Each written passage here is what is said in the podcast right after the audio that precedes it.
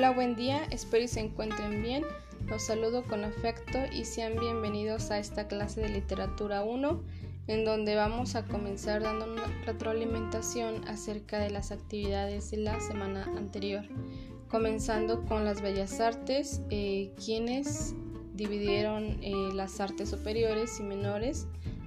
Ellos fueron los griegos, así como ustedes lo observaron ya y también elaboraron un cuadrito en donde identificaron el tipo de arte a que medio recorría y el sentido superior que permite el disfrute, que bueno, es, no es más que eh, lo que nos permite a nosotros eh, visualizar o bien poder manipular este tipo de arte. Eh, estas artes se dividen en menores y en superiores. Las artes superiores eh, son aquellas que permiten gozar de las obras por medio de los sentidos superiores, que es, la vista, el oído y las artes menores son las que perciben a través del sentido menor, que es el gusto, el olfato y el tacto, como es el arte de la gastronomía. Eh, actualmente se agregó otro arte considerado como el séptimo arte, eh, que es el cine, pero bueno, anteriormente eh, ya había seis tipos de arte, que es la arquitectura, la danza, la escultura, la música, la pintura y la poesía. El cine se acaba de agregar porque bueno, se dieron cuenta que es una es un tipo de arte que eh, pues no es tan fácil que alguien pueda rodar una película, sino que lleva su tiempo, e incluso años, para que puedan eh, llevar a cabo este rodaje y pueda este, salir al aire. Pero bueno, eh, cada quien es quien se interesa por este tipo de, de, arte, el cual es el cine, pues sí debe, debe de estudiar. Incluso pues hay carreras para cinematografía y bueno, todo esto para que para que puedan eh, puedan ser directores de una película. En, la mitología griega, las musas eran divinidades femeninas que tenían la función de inspirar a los poetas. Bueno, de esta manera podían considerarse también, eh, o los poetas podían eh, inspirarse en ellas, inspiraban en ellas más bien, para poder generar algún tipo de arte. Bien, ahora en las actividades de esta semana vamos a comenzar leyendo el apartado de artistas famosos que está en la página 23 y 24 de su libro de texto de literatura. Aquí vamos a encontrar algunos artistas que a pesar de su condición, eh, que no es diferente, sino más bien eh, pues tienen otra manera de, de manifestar el arte, ya sea porque a lo mejor les falte alguna extremidad o alguna otra situación que tengan pero bueno, eh, aún así ellas han sido reconocidas por el esfuerzo que han realizado para expresar sus emociones y sentimientos a través de la creación de verdaderas obras de arte. Bueno, eh, son varios artistas famosos, pero creo que el que más conocen ustedes es Beethoven, que pues sí es, es muy reconocido, es uno de los compositores de la historia y él a la edad de 26 años comenzó a perder la audición. Esto fue eh, la pérdida que, tuvo de la audición, pues eh, digamos que de alguna manera le favoreció porque mm, a raíz de eso sus sinfonías, todos, todas sus composiciones pues fueron excelentes, que hasta la fecha pues seguimos escuchando. Y bueno, posteriormente eh, ya que quedó completamente sordo, esto no le impidió crear algunas de las obras musicales más grandes de la historia, como la novena sinfonía, mejor conocida como el himno de la alegría, y entre, entre este, otras composiciones que este, son, son muy dulces al escucharlas. Si ustedes tienen la oportunidad de escucharlas, pues busquen algunas de sus, de sus composiciones. Y bien, eh, una vez que ustedes terminen de leer eh, ese apartado, van a escribir en su libro de texto el artista famoso que más les llamó la atención. Van a escribir por qué y a qué los, y a qué los inspira según la vida que ellos llevan. A lo mejor ustedes dicen, no, pues yo, eh, mm, yo que estoy, pues por así decirlo, completo, con salud, eh, pues me da flojera hacer algunas cosas o, me inspira a, seguir adelante, a trabajar, a, hacer otras cosas, a cumplir metas, etc. Según a lo que nos inspire eh, por la condición que ellos pues han pasado, que bueno, ya les di el ejemplo de Beethoven que quedó completamente sordo, pero hay otras personas que no tienen eh, extremidades y que aún así pueden, por ejemplo, tocar la guitarra o hacer otras cosas que, que a lo mejor en un momento nosotros decimos, no, pues yo no lo puedo hacer o yo no lo podría hacer si tuviera esa condición. Y bueno, después de eso, eh, vamos a elaborar la actividad 2 que eh, nos da algunas opiniones de escritores famosos que tienen sobre el arte de escribir. Y dentro, de estos escritores famosos tenemos a Octavio Paz, Camilo José Cela, Francisco Umbral y Frank Kafka. Una vez que ustedes terminen de leer eh, lo que estos escritores denominan al, arte de escribir, ahora ustedes van a construir una frase que expresa el significado de la literatura van a escribir su nombre y la frase, o sea, qué es lo que ustedes entienden por literatura. Eh, ya dijimos que mm, sí, son las bellas artes, pero más allá de las bellas artes, qué es lo que eh, ustedes comprenden al escuchar la palabra literatura. Y posteriormente, una vez acabada esa actividad, nos vamos con la actividad 3 y última en donde van a elaborar una hoja tamaño carta. O lo pueden hacer este si lo quieren hacer madurando en una cartulina o en algún otro otro este material. Nada más no va a ser aceptado si por ejemplo colocan imágenes de este de si lo hacen de manera digital pues no va a ser aceptado. Si lo hacen con imágenes que sean recortadas y así o las pueden imprimir incluso, pero si, lo, si las incrustan nada más así tal cual a un documento en Word eh, de manera digital no es válido. Y bueno, van a elaborar un collage que represente la relación que existe entre el arte y la literatura.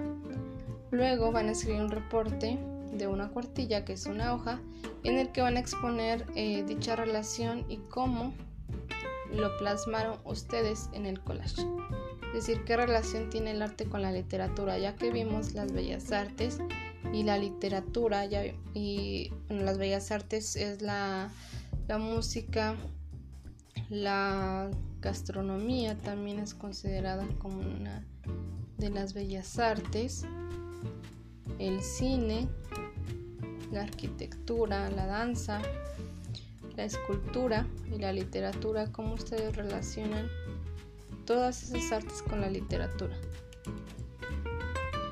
Ok, eh, para la elaboración del, del, collage van a tomar en cuenta lo siguiente. En la parte posterior de la hoja van a registrar su nombre, el grado y el grupo. Y van a escribir eh, pues en, su escrito también. Ahí va a ir eh, la relación que existe entre los elementos del collage y el tema. Van a utilizar diversos materiales como recortes de periódicos, revistas, dibujos, plumones, etc. Van a revisar que las imágenes estén relacionadas con el tema. Si van a poner una imagen que no tiene nada que ver, que está fuera de contexto, pues no la pongan. Van a utilizar palabras clave y van a asegurarse de que, estén, eh, de que ellas tengan relación con las imágenes. Bueno, por último, para el reporte del escrito, van a cuidar su ortografía y la redacción y también la limpieza de estos dos trabajos. Si quieren basarse en la lista de cotejo y la rúbrica que se encuentra en la página 28 para realizar las, actividades, ya que mediante esta rúbrica y lista de cotejo se les revisará. Y esas serían las actividades de esta semana. Si hay alguna duda, estoy al pendiente. Muchas gracias. Que estén muy bien.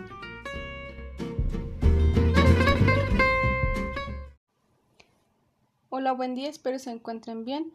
Vamos a comenzar con una nueva semana con las actividades de literatura en donde vamos a establecer algunas intenciones comunicativas, eh, así como los temas que hemos visto anteriormente. Y bueno, en esta ocasión nos vamos a enfocar en la intención comunicativa, que es aquella que nosotros utilizamos siempre, y ya que siempre nos estamos comunicando, ya sea de manera oral o escrita, mediante eh, algunos ademanes o expresión verbal a través de este mímica o alguna otra. Y bueno, esta intención comunicativa no es únicamente emitir un mensaje, sino que se busca agradar, atraer, sorprender, suplicar o enseñar, etcétera, a, a otra persona. Es por eso que, que se lleva a cabo la intención comunicativa, cuando realmente se, se transmite perdón, un mensaje con un fin específico. Bien, ustedes comienzan la actividad en la página número 30, en donde les aparece eh, dos parrafitos acerca de qué es la intención comunicativa y enseguida eh, nos brindan también información de las funciones del lenguaje, como lo es la función referencial, emotiva o apelativa, que tienen cada una distintas eh, intenciones y estas nos ayudan a determinar el tipo de lenguaje que nosotros vamos a utilizar para lograr este objetivo. Y bueno, las funciones de esta, eh, de la referencial, por ejemplo, la intención es informar y explicar y, está relacionada con el contexto. ¿Qué quiere decir? Esto que, bueno, yo siempre que, que voy a explicar algo en torno a esta función que es la referencial, pues me voy a dirigir al contexto, es decir, a donde yo eh, me encuentro en ese momento, el entorno en donde eh, se desarrolla una cosa una persona. Enseguida tenemos la función emotiva y la intención es expresar el estado de ánimo de quien emite el mensaje y exteriorizar rasgos de su personalidad y está relacionada con el emisor. ¿Por qué con el emisor? Porque eh, es quien emite el mensaje. Por ejemplo, si va a decir el mensaje de, de manera este, alegre o triste o enojado, etcétera, todo eso dependerá de, de, de, cómo lo diga el emisor y bueno, el receptor ya se dará cuenta si la persona está eh, con algún tipo de estado de ánimo o sentimiento. Y por último, la función apelativa, que es persuadir, influir o obtener algo del receptor, está relacionada con el mensaje. Eh, la apelativa, que es persuadir, también es un sinónimo de convencer a esa persona, que en este caso sería el receptor, convencer al receptor de algo que estén diciendo ustedes. Yo les ponía un ejemplo muy claro de, de las elecciones pasadas, que los presidentes que estaban contendiendo, eh, pues utilizaban esta función, porque finalmente fue convencer a las personas a través de sus propuestas de campaña para que votaran por ellos. Y bueno, de ahí nos pasamos a la actividad número uno, que se encuentra en la página 31 de su libro de literatura, en donde van a leer algunas frases y partiendo de la experiencia que ustedes tengan, van a identificar las intenciones comunicativas. Ejemplo, viene, déjame, tengo roto el corazón. En esta frase también nos vamos a fijar que tiene eh, los signos de admiración. Entonces ustedes, eh, dependiendo de las funciones, referencial, emotiva o operativa, pues van a colocar aquí a qué tipo de intención comunicativa este pertenece. Ok, una vez que ustedes hayan identificado estas 10 frases, nos vamos a pasar a, la, a otra actividad que es, consiste en que ustedes van a escribir el mayor número de palabras relacionada con, con la literatura. Esta actividad la ubican en la página 32 y yo ahí les hago una sugerencia en donde pueden utilizar un programa de WordArt para la elaboración de esta actividad. Este programa eh, les permite poner varias palabras en un listado y luego ya ustedes le pueden colocar el orden de prioridad a las palabras o le pueden este, poner más, más este, el tipo de letra o también el tamaño y bueno finalmente eh, una, una imagen en donde se puedan eh, percibir todas estas letras que ustedes pusieron relacionadas con la literatura. Es un programa muy padre que igual si tienen la oportunidad de, de hacerlo con este programa, estaría muy bien que lo hicieran. Nada más que no se puede descargar, tendrán que hacer captura de pantalla en la computadora o um, sí en la computadora porque no lo he probado desde el celular, pero yo creo que en la computadora se puede hacer mejor y ya dependiendo de, la captura de pantalla pues ya recortan y así elaboran la actividad. En la siguiente actividad eh, vamos a observar el video del lenguaje literario y la función poética. Esto está en la, en, el, en la página de WhatsApp del grupo, perdón. Y bueno, eh, nos remite a la información de las marcas de literalidad en donde encontramos las palabras que nosotros utilizamos a diario y estas tienen dos tipos de significados. El primero es denotativo, el cual es objetivo. Eh, objetivo porque eh, la palabra o algún mensaje que estemos dando pues no es, no es objetivo, no es a lo mejor nuestra manera de pensar o nuestra ideología, simplemente que nos estamos basando en algo que es comprobado o que es un hecho. Y bueno, tenemos el otro, que es el que utilizamos más, que es el, el connotativo. Este sí es subjetivo y usa un lenguaje figurado para provocar sentimientos y emociones en el lector. Y sobre todo es utilizado en las obras literarias. ¿Qué obras literarias? Pues en el cuento, en la novela, en la leyenda, en el mito estos textos narrativos que nos permiten eh, utilizar el lenguaje figurado. Y bueno, el lenguaje literario utiliza formas particulares de expresión que sirven para embellecer y enfatizar un mensaje. Encontramos nosotros en el lenguaje literario las figuras retóricas, como lo es eh, la metáfora, la metonimia, el similo comparación, entre muchas otras, que eh, nos ayudan a embellecer el mensaje y esto lo vemos más pues en los poemas pero también lo podemos encontrar en el cuento, en las novelas. Eh, existen un sinfín de figuras retóricas que si nosotros nos ponemos a analizar, pues en cada, casi que en cada renglón encontramos una de estas. Enseguida tenemos algunos ejemplos de lenguaje denotativo y connotativo usado en textos literarios y bueno, son los siguientes. Tenemos la palabra corazón, el lenguaje denotativo es órgano muscular. ¿Por qué denotativo? Porque ya les había dicho anteriormente que es objetivo, porque el corazón ya sabemos que es un órgano muscular. Y en el lenguaje connotativo, donde nosotros asociamos al corazón como este con amor, el texto literario es mi corazón se salió de mi pecho para alcanzarte. El siguiente ejemplo es otoño. Es la palabra lenguaje denotativo eh, porque otoño es una estación del año.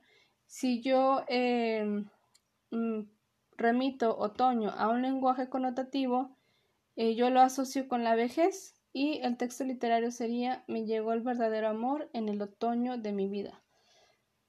Es decir, a lo mejor en, en la vejez, ya cuando la persona pues ya está más grande, más madura, Mm, pues tiene, tiene en cuenta que, que, el amor pues ya le llegó este, al final, ¿verdad? Eh, y la palabra camino, que es ruta o vía que permite desplazarnos hacia otro lugar a pie o en otro medio de transporte, y el lenguaje connotativo es pasos transitados. En el texto literario quedaría mi vida ha recorrido tantos caminos que ya pronto llegará, llegaré a mi destino. Por último, la palabra noche, lenguaje denotativo, periodo que transcurre desde que se oculta el sol hasta que vuelve a salir. Lenguaje connotativo, oscuridad o tristeza. Texto literario, cuando te fuiste de mi lado, la noche llegó a mi vida y no sé cuándo volveré a ver la luz.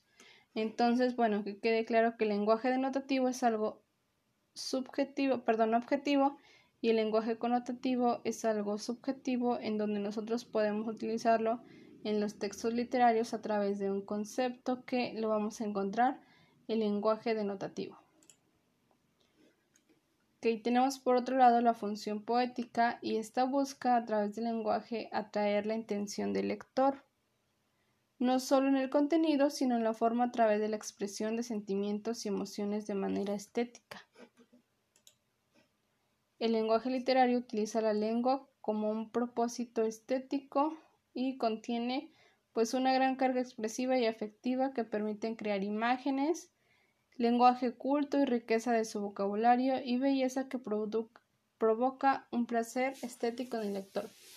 Cuando ustedes están leyendo, por ejemplo, una novela o un cuento o alguna otra otro género literario y si les engancha o les más bien si les interesa si si lo están leyendo y dicen no quiero este no quiero parar de leer hasta saber qué es lo que sigue qué es lo que sigue pues es ahí en donde se está dando esta función eh, del, de la función poética en donde busca a través del lenguaje atraer la intención del lector. Bueno, tenemos un ejemplo del fragmento del poema, se titula La niña, del autor José Martí, que es de Matehuala, y bueno, dice, quiero a la sombra de un ala contar este cuento en flor, la niña de Guatemala, la que se murió de amor. Ustedes lo van a leer, igual se encuentra en su libro de texto, para que puedan darse cuenta de cómo este poema nos da a conocer eh, la función poética, en donde encontramos diferentes figuras retóricas y bueno, esa intención, la intención emotiva, la que eh, nos expresa algún sentimiento.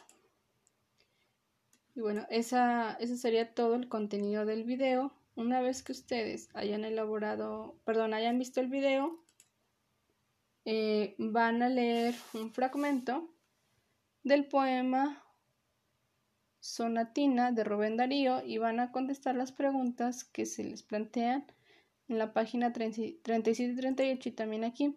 Son cuatro preguntas de opción múltiple. Ustedes nada más van a escribir en su cuaderno la pregunta y la opción que ustedes, eh, según lo que leyeron, y la, la respuesta que le dan, la van a escribir. No van a escribir los cuatro incisos. Enseguida tenemos el tema de, formas de presentación en la página 39. Y bueno, estas formas de presentación son de diversas maneras. Una eh, puede ser en verso y otra en prosa, que es la definición, y el verso pues es, un poema. Eh, esta forma de presentación en la literatura se expresa en un verso o bien en prosa. En la, en la materia de, taller de lectura y redacción 1 y 2, ustedes vieron el verso eh, donde consideraron el ritmo, la métrica y la prosa, que es la forma más natural de escribir, porque no está sujeta a medida, ni a rima, ni a ritmo, ya que la prosa pues es de manera lineal, no es un poema, no es un verso, no es un soneto, sino es eh, un texto eh, narrativo. Bueno, van a observar cómo los siguientes textos traen un mismo tema. La sandía, eh, sin embargo, cada uno utiliza un lenguaje distinto, y el haiku es un breve poema en el que se aprecia la rima y el lenguaje figurado, mientras que en la definición se aborda desde un lenguaje técnico para describir el objeto de estudio, por ello se describe a renglón corrido, que es también de manera lineal. Okay, aquí tenemos el ejemplo de haiku, se titula Sandía, y el haiku se caracteriza porque únicamente es de cuatro versos, no más. Y dice, del verano, roja y fría, carcajada, rebanada de sandía. El autor Juan José Tablada. Y la definición de sandía, que es en prosa de manera lineal, dice, planta herbácea anual de la familia de las cucurbitáceas con tallo velloso, flexible, rastrero de 3 a 4 metros de largo, etc. Bueno, la fuente es Diccionario de la Lengua Española. Y una vez que ustedes leyeron ya este ejemplo, en la actividad 3 y última, van a leer los dos textos. Uno es El venadito, es un fragmento, y el texto 2 es Los venados. Después de que ustedes lean el texto, estos dos textos, se presenta un cuadro que dice diferencias.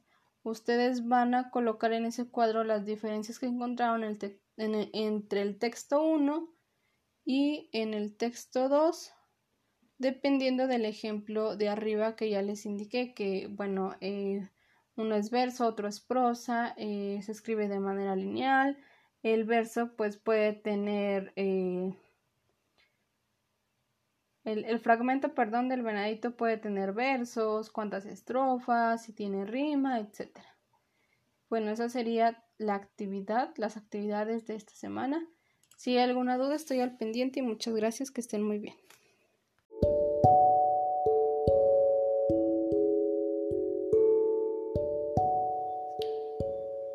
Hola, buen día, bienvenidos a la clase de español, espero que se encuentren muy bien.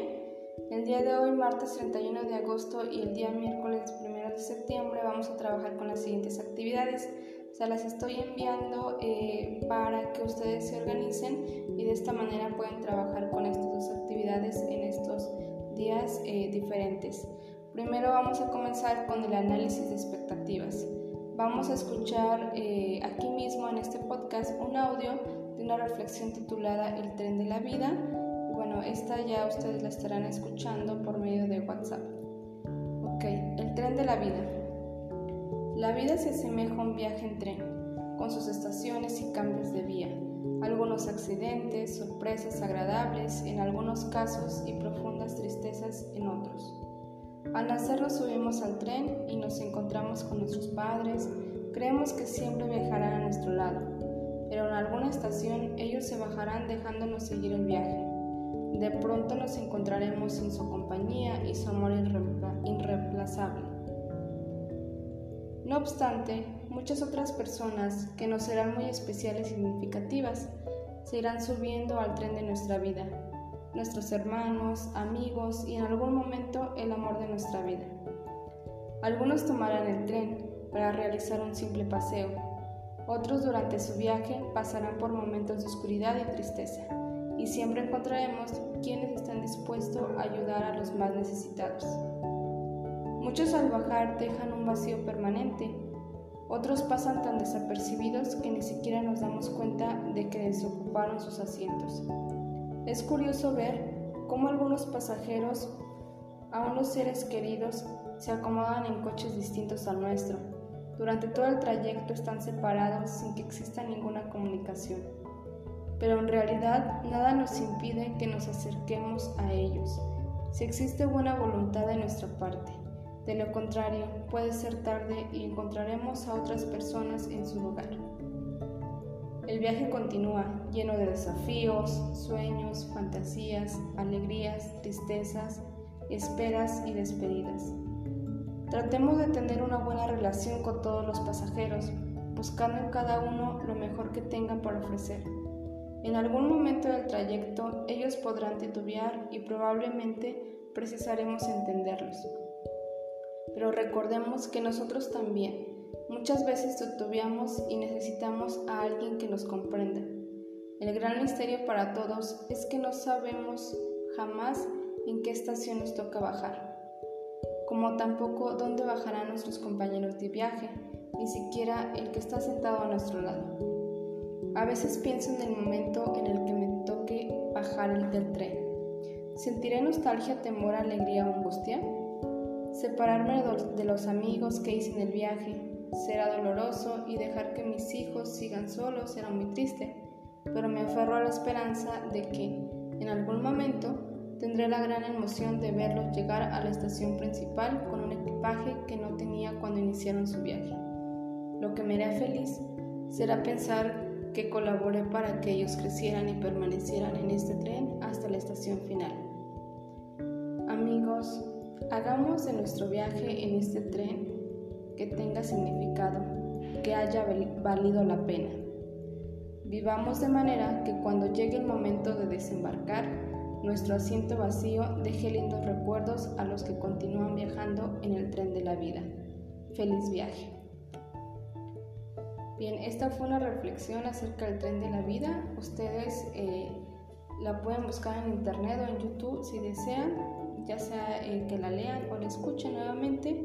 Bueno, se van a dar cuenta de, cómo esta reflexión pues, nos invita a que seamos personas eh, consideradas con los demás, que, estemos con las personas pues por lo que por lo que son y sobre todo con nuestros familiares en este momento difícil o momentos difíciles que a lo mejor algunos de nosotros hemos pasado por adversidades, pues siempre como familia, como amistades o como amigos, eh, tenemos a bien ayudarnos unos con otros y bueno, son las personas que realmente pues vale la pena conocer y tener cerca de nuestra vida.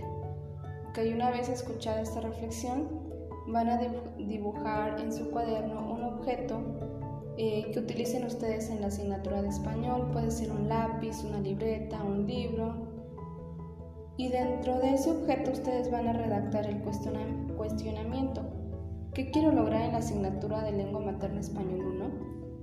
En esta eh, pregunta ustedes van a poder responder todo lo que quieren eh, aprender de esta asignatura, qué esperan de ella, eh, qué les gustaría hacer, entre otras cosas, qué es lo que ustedes necesitan aprender o hacer para poder comprender mejor la materia. Y la segunda actividad es que van a escribir en su cuaderno cinco metas a corto plazo que deseen lograr en lo académico y en lo personal. Entonces, estas serían las dos actividades de los días martes y miércoles. Si hay alguna duda, estoy al pendiente y que estén muy bien. Muchas gracias y que tengan un bonito día.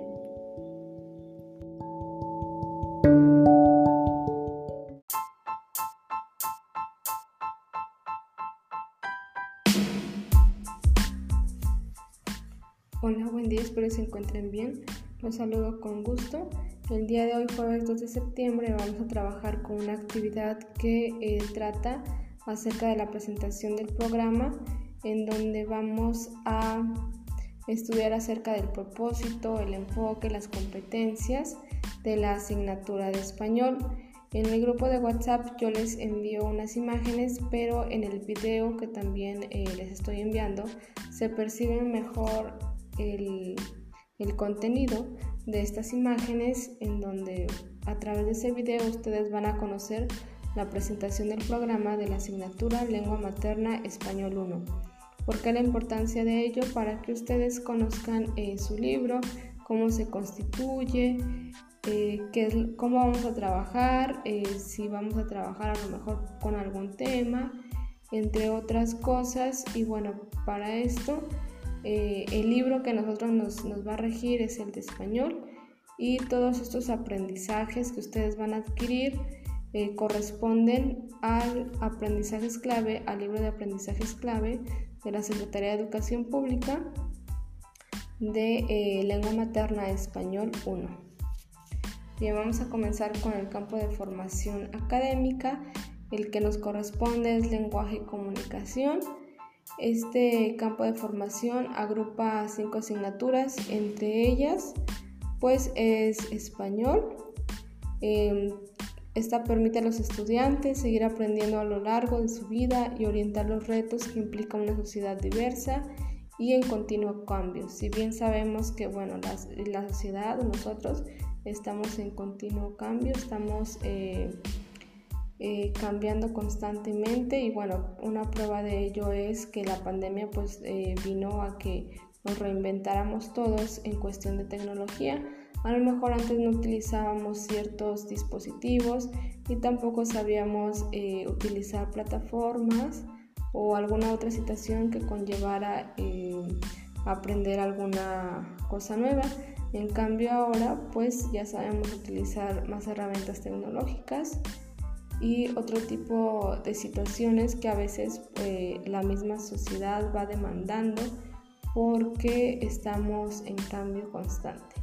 Y bien, eh, la asignatura de lengua materna español busca que ustedes desarrollen la capacidad de expresarse oralmente y que se integren a la cultura, eh, a la cultura escrita mediante la apropiación del sistema convencional de escritura y las experiencias de leer, interpretar y producir diversos tipos de textos. Nosotros en la asignatura de español vamos a aprender eh, el texto narrativo, por ejemplo, que es el cuento, la leyenda, la fábula, el mito. Eh, también entra eh, algunas novelas que bueno son características de una de un texto narrativo en donde nosotros vamos a, saber eh, cuáles son las características, los elementos, en qué se dividen, cuál es su trama, entre otras situaciones. Y bueno, los, textos, los textos expositivos como los resúmenes, el artículo de opinión, el artículo de, divulgación, entre muchos otros que bueno, conforme vayamos elaborando los proyectos, iremos conociendo. Y los propósitos para la educación secundaria es que amplíen su conocimiento de las características del lenguaje oral y escrito y lo van a utilizar para comprender y producir textos. Estos textos pues son los que eh, les mencioné antes, ya sea el expositivo o el narrativo.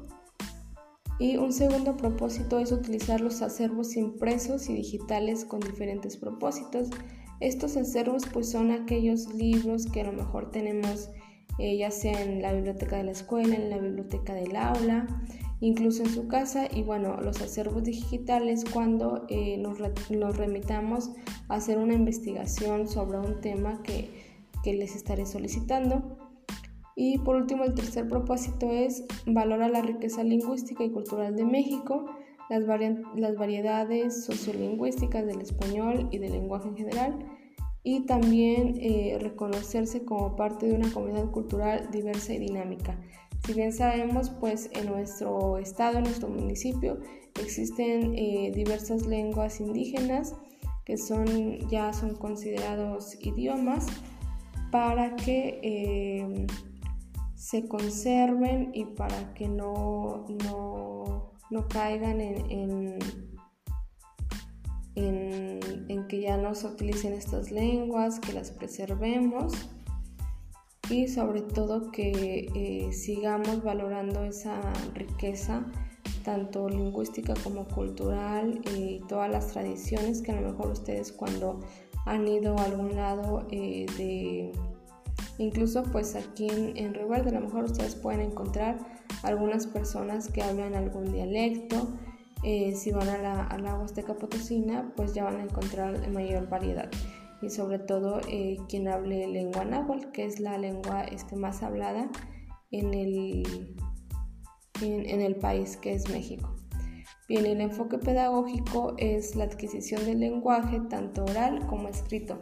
Si se dan cuenta, eh, ya en los propósitos de la educación secundaria, Em, en lo que es lengua materna español 1 y en el campo de formación académica nos están diciendo que eh, todo es para que nosotros nos apropiemos del lenguaje tanto oral como escrito, hablar, eh, aprender, perdón, a hablar y también aprender a escribir y sobre todo a leer y a interpretar esa información. Y los aprendizajes esperados de nuestro libro son los ámbitos y las prácticas sociales del lenguaje. Estas se organizan eh, los contenidos del programa. A partir del primer grado de primaria, cada ámbito cuenta con cinco prácticas sociales del lenguaje y cada una de ellas con un solo aprendizaje esperado, desglosado en viñetas. Bien, así es como nosotros eh, cuando hagamos las portadas de cada proyecto ustedes tendrán que escribir el aprendizaje esperado que le corresponde para que se den cuenta pues qué es lo que van a aprender en la asignatura. Eh, enseguida tenemos un cuadrito en donde es un ejemplo de segundo de primaria en donde tenemos el ámbito que es estudio. Hay eh, varios ámbitos, está el de estudio, el de literatura y el de participación social. En este caso tenemos el estudio, en donde la práctica social del lenguaje es comprensión de textos para adquirir nuevos conocimientos y el aprendizaje esperado es selecciona diversos textos informativos para conocer más sobre un tema. Y bueno, entre estas viñetas eh, se desglosan el aprendizaje esperado, como lo son eh, que van a elegir un tema de su interés, Van a explorar textos en acervos para seleccionar lo que les permitan saber más sobre el tema que les interesa. Y entre otros eh, van a aprender el orden alfabético para buscar palabras en el diccionario, etc. Es todo lo que, eh, pues eh, en este caso, en este, ejemplo, pues se hará para llegar al aprendizaje esperado, que es seleccionar diversos textos informativos para conocer más sobre un tema. Bien, entonces eh, ya dada la explicación, ustedes van a ver el video y van a escribir en su cuaderno lo más importante de cada eh, imagen de la presentación del programa de lengua materna español 1. Si hay alguna duda, estoy al pendiente. Que estén muy bien y muchas gracias.